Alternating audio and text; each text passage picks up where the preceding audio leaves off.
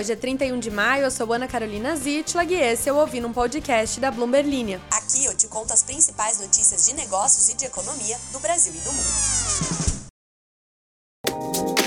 Bom dia! Chegou quarta-feira, o pior dia da semana, na minha humilde opinião, que é a única que importa. Mas a gente tem que encarar os desafios de frente e tentar colocar uma mentalidade mais positiva para começar o dia, né? Não! Quarta-feira é um saco, eu odeio e eu tô cheia de coisa para fazer. Então, vamos lá. Quem não tá cheia de coisa para fazer é a Elizabeth Holmes, a ex-bilionária. A empresária tech, ou antiga empresária tech, se entregou a uma penitenciária do estado do Texas, nos Estados Unidos, nesta terça-feira. Ela foi condenada a pouco mais de 11 anos de prisão por fraudar investidores com a sua empresa de biotecnologia Teranos, que prometia uma revolução nos diagnósticos de saúde. E essa história é tão maluca que poderia até virar uma série. Opa, não é que já virou uma série? Tá no Star Plus, um dos streamings da Disney, e é com Amanda Seyfried interpretando a protagonista. A Elizabeth Holmes tornou-se conhecida ao abandonar a faculdade de Stanford aos 19 anos em 2003, depois de alguns meses, e fundar a Teranos, a startup de exames de sangue que ela dizia que iria revolucionar a indústria da saúde.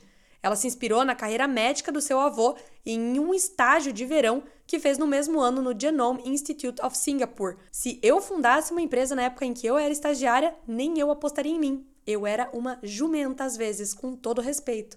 A startup de Holmes prometia um exame de sangue que usava apenas poucas gotas e que entregava mais de 200 diagnósticos, uma revolução na medicina.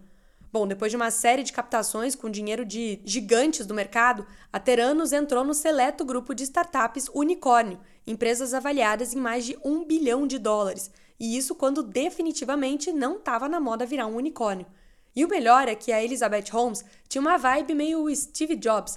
Ela usava a gola alta preta, tinha um jeito de falar diferente, era meio misteriosa. E como uma das poucas mulheres no Vale do Silício, foi colocada em um milhão de lugares como uma figura aspiracional para outras empreendedoras da área de tecnologia. Ela estampou até a revista da Bloomberg Mummy, a Business Week, e foi nomeada pelo ex-presidente dos Estados Unidos, Barack Obama, como embaixadora do empreendedorismo global. Holmes estava vivendo seu auge como a mais jovem bilionária self-made, que construiu sua própria fortuna quando, pá, caiu o castelo de cartas.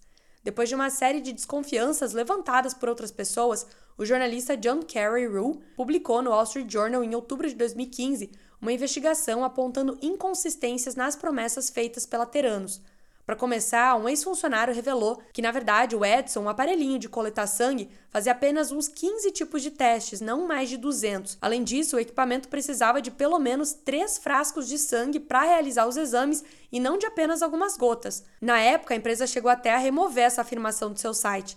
E não parou por aí. A Teranos também foi acusada de não revelar que fazia a maior parte dos seus exames com equipamentos convencionais fabricados por outras empresas, mais tarde, surgiram questionamentos sérios sobre a precisão de determinados exames, algo imperdoável para uma companhia que afirmava ter realizado até então mais de 3,5 milhões de testes. Em novembro de 2022, Elizabeth Holmes foi condenada a mais de 11 anos de prisão por estar envolvida em um esquema de fraudes relacionados aos exames de sangue.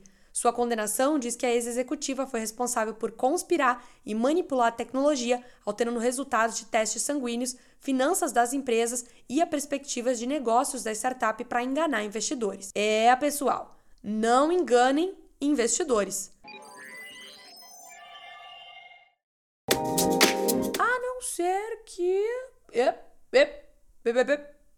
Que a Comissão de Valores Mobiliários aqui do Brasil formou maioria para absolver os irmãos Joesley e Wesley Batista e a JF Investimentos de uma suposta manipulação de preços de ações com uso indevido de informação privilegiada em negócios da JBS. Com quatro votos favoráveis à absolvição, a votação do colegiado foi interrompida depois que a diretora Flávia Perlingeiro pediu vista. No primeiro processo, os irmãos Batista e a holding JF eram acusados de insider trading com papéis da JBS. O motivo? O grande e inesquecível Joesley Day. Era uma vez, no dia 17 de maio de 2017, enquanto a pequena Ana estava batendo com a cabeça na mesa da faculdade, quando, plim plim, no celular, o colunista Lauro Jardim, do Globo, tinha soltado uma nota de que Joesley Batista teria delatado o então presidente Michel Temer e teria uma gravação da conversa dos dois. O dia seguinte ficou conhecido na bolsa como Joesley Day, quando eu chegava às 5 da manhã na redação da Bloomberg Mummy, onde eu estagiava na época, para acompanhar com pipoquinha na mão a maior queda do Ibovespa desde a crise de 2008 e a maior alta do dólar em 14 anos. Por conta da acusação de peculato, o famoso pagamento a políticos, os empresários ficaram presos por seis meses entre 2017 e 2018. Vejam só que, fora toda a relação com o ex-presidente Temer, a acusação da CVM apontava que Joesley e Wesley sabiam que a delação poderia influenciar nas cotações do frigorífico e teriam autorizado a venda dos papéis pela JF antes da baixa. A acusação apontou ainda que teria ocorrido ganho indevido de 72,9 milhões de reais por parte dos controladores pela venda de mais de 36 milhões de ações da JBS em posse da holding dos Batista. No entanto, o relator Otto Lobo os diretores Alexandre Rangel, João Acioli e o presidente da CVM, João Pedro do Nascimento, acolheram os argumentos da defesa de que não seria possível prever os efeitos de um eventual vazamento da informação da delação. A maioria dos diretores aceitou a explicação de que havia necessidade financeira da JTF para cumprir o pagamento de dívidas, que a negociação dos papéis seria necessária, e também que o conselho da JBS já tinha aprovado o programa de recompra de ações semanas antes do primeiro contato dos irmãos Batista com a Procuradoria-Geral da República para iniciar as negociações para delação. Três diretores votaram por uma multa de 500 mil reais à JF por descumprir o prazo legal para negociação dos papéis, enquanto João Acioli votou pela absolvição da holding. Em nota, a JF Investimentos, a holding dos empresários, afirmou que, abre aspas, o julgamento da CVM desfaz a injustiça cometida contra o grupo e os empresários, ratificando a lisura e legitimidade com as quais a JF, seus executivos e empresas controladas sempre operaram no mercado financeiro. Fecha aspas. Você tem um amigo que foi a Buenos Aires recentemente? Eu tenho muitos amigos que foram a Buenos Aires recentemente. Todo mundo tá indo para lá por causa do câmbio, que tá absurdamente barato. A nossa coleguinha Mariana Dávila acaba de retornar de lá e mostrou um vídeo do mercado, em que ela barrotou uma cesta até com vinho e pagou menos de 50 reais em tudo. Bom para os brasileiros, péssimo para os argentinos, porque a moeda deles não tá valendo nada por conta da crise econômica. E aí, meus amigos, que a equipe econômica do presidente Lula considera que os nossos vizinhos em breve vão precisar de algum tipo de apoio financeiro adicional, de acordo com uma autoridade do governo brasileiro familiarizada com a discussão que conversou com a Bloomberg News. A autoridade, que pediu anonimato para revelar discussões internas, descreveu a Argentina como um parceiro regional grande demais para entrar em colapso, mas não relevante o suficiente no cenário global para convencer o Fundo Monetário Internacional ou mesmo a China a mobilizarem os recursos adicionais de que o país necessita com urgência. A alternativa, disse a pessoa, seria buscar o apoio do Chile e da Colômbia, as outras duas grandes economias sul-americanas cujos presidentes participam de uma cúpula organizada por Lula em Brasília nesta terça-feira. O Brasil ainda não elaborou um plano para ajudar a Argentina, segundo esse funcionário, e dificilmente vai transferir recursos diretamente para o país. Um porta-voz do presidente da Argentina, Alberto Fernandes, disse que o país nunca pediu um empréstimo bilateral, mas que Brasil e Argentina compartilham da mesma visão sobre a situação do país. Lula disse que está trabalhando ativamente para ajudar Buenos Aires a superar a crise. Ele também pediu ao ministro da Fazenda, Fernando Haddad, para participar da reunião do novo Banco de Desenvolvimento, o Banco das Nações do BRICS, que inclui Brasil, Rússia, Índia, China e África do Sul, para fazer lobby por formas alternativas de ajudar a Argentina. E chegando à parte 3 da nossa excursão conjunta pela briga da exploração da margem equatorial, e eu estou quase sem voz, vamos falar um pouco das consequências políticas da recusa do Ibama à licença para Petrobras perfurar novos poços na região. Na semana passada, a ministra do Meio Ambiente, Marina Silva, afirmou que a decisão que barra por agora a Petrobras de perfurar a bacia da foz do Rio Amazonas vai ser cumprida, assegurando que o parecer foi técnico e não será revertido por pressão política.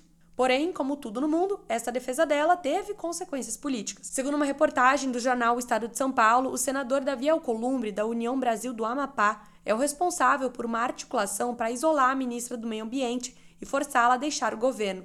O objetivo, segundo o jornal, seria abrir espaço para o grupo político de Alcolumbre e conquistar mais um ministério na esplanada.